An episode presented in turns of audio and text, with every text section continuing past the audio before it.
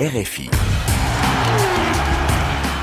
Et tout de suite les sports en direct avec Babacar Diarra. Bonjour Babacar. Bonjour Arnaud. On commence avec du football et la soirée cauchemar euh, du Camerounais euh, André Onana en Ligue des Champions. Le gardien de Manchester United a vu ses filets trembler quatre fois lors de la défaite des Red Devils à Copenhague, 4 buts à 3.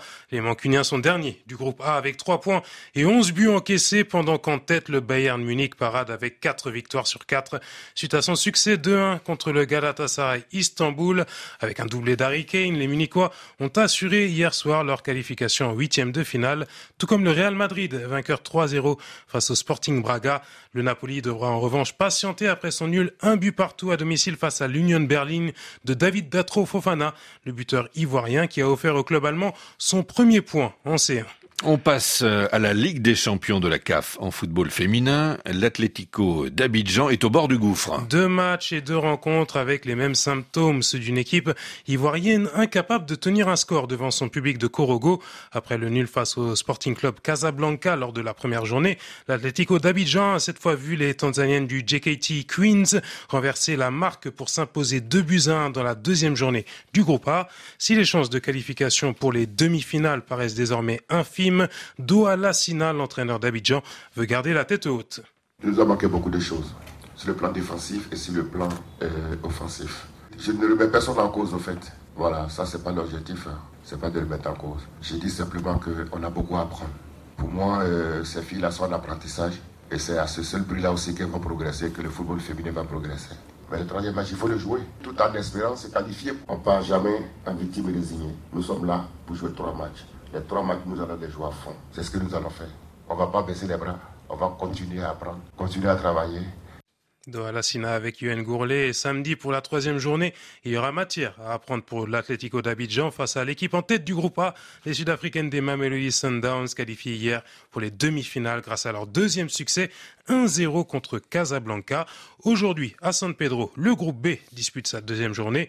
Les Marocaines du Phare Rabat, tenantes du titre, mais battues lors de la première journée, voudront se relancer contre les Hurricanes de Guinée équatoriale.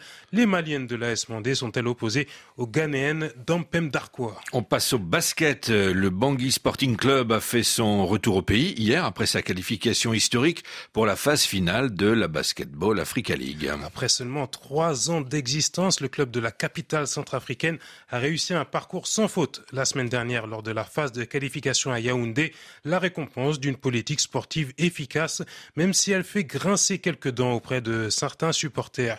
À Bangui, le reportage de Rolf Steve Domialeux. C'est en grande pompe que la délégation de Bangui Sporting Club est accueillie à l'aéroport par le président Faustin Kouanjo Toadera, quelques membres du gouvernement et une panoplie de supporters. Depuis deux ans, la République attend ce moment avec impatience. Marley Pala est amoureux du ballon orange. La qualification, c'est une fierté. C'est un club structuré qui s'est préparé et qui n'a pas lâché prise. L'année dernière, il a participé à la balle et c'était à la dernière phase, l'élite 16, qu'il a pu être disqualifié et pour cette fois, il n'a pas lâché prise et il a franchi l'étape. C'est une fierté nationale. Le champion centrafricain a renforcé son staff et son effectif avec des internationaux et quelques étrangers. Gervin soutient ce projet mais encourage plutôt la promotion des joueurs locaux. Bien sûr, c'est important de renforcer l'équipe avec des internationaux comme Max Kougere et autres, mais c'est aussi important de donner la chance aux joueurs locaux pour exprimer leur talent. C'est de cette manière qu'on peut éviter les polémiques. Les responsables de ce club n'ont pas souhaité réagir pour le moment. Alors que le basketball centrafricain traverse des moments difficiles ces dernières années, la qualification historique de Bangui Sporting Club est perçue comme un signe de la renaissance du basketball centrafricain. Golf Esteve Bangui Bangui, RFI. Et rendez-vous en mars prochain pour la phase finale de la Basketball Africa League avec le Bangui Sporting Club. Merci à vous, Baba Cardiara, et à tout à l'heure dans RFI Matin. RFI, toute l'actualité, Arnaud Pontus.